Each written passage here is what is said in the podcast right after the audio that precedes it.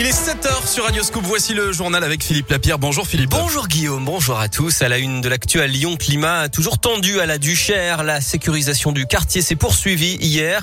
Quelques incidents ont d'ailleurs commencé dans la soirée d'après les pompiers, mais la forte présence policière a rapidement permis d'y mettre fin. Hier soir, il n'y avait pas encore eu d'interpellation selon le préfet à la suite des tirs euh, qui ont essuyé trois policiers en patrouille lundi soir pendant une opération de sécurisation et de recherche de points de deal. Ce qui a d'ailleurs suscité une polémique sur la vidéosurveillance. Le ministre de l'Intérieur Gérald Darmanin a déploré l'absence de caméras.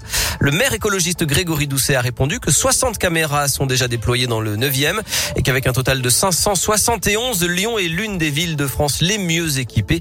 D'après la préfecture, néanmoins, il n'y a pas de caméras dans ce secteur de Sakharov où les coups de feu avaient été tirés. Dans l'actu à Lyon, la police lance un appel à témoins après un nouveau drame de la route. Lundi soir, quai Arloin, dans le 9e, une piétonne de 52 ans a été mortellement fauchée par une voiture. Les enquêteurs cherchent à déterminer le comportement de la victime au moment de l'accident. Blackout pour les clients SFR. Lyon a été touché par une panne de l'opérateur. Hier, certains abonnés n'avaient plus accès à Internet et d'autres ont carrément été déconnectés. Les services reviennent peu à peu d'après SFR. Et puis trois agents hospitaliers sans passe sanitaire peuvent réintégrer leur poste ce matin dans les CHU de la Loire. Décision du tribunal de Lyon hier d'après le progrès. Ils avaient été suspendus mais la justice a estimé que les cuisines centrales où ils travaillent ne font pas partie des locaux de l'hôpital. Prévenir le baby blues, accompagner les jeunes parents, leur apporter des conseils sur la santé, l'hygiène, l'alimentation ou encore le lien avec leur enfant.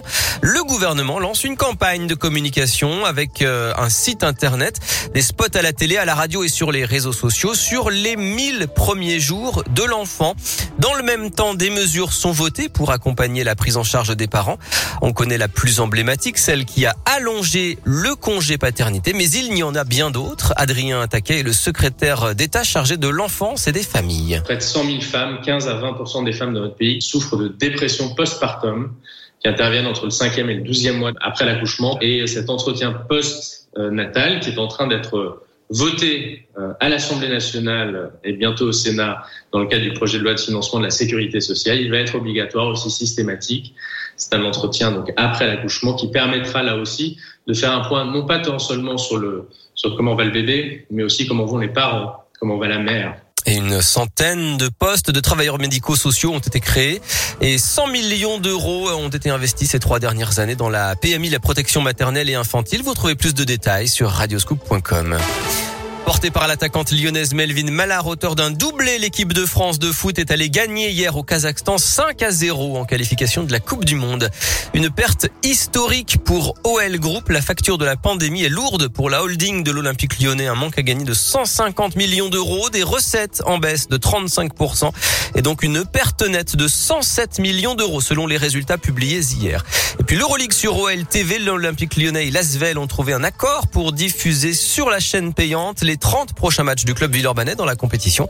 L'accord débute d'ailleurs dès ce soir avec le match de la sixième journée entre Villeurbanne et le CSK à Moscou à 20h à l'Astrobal.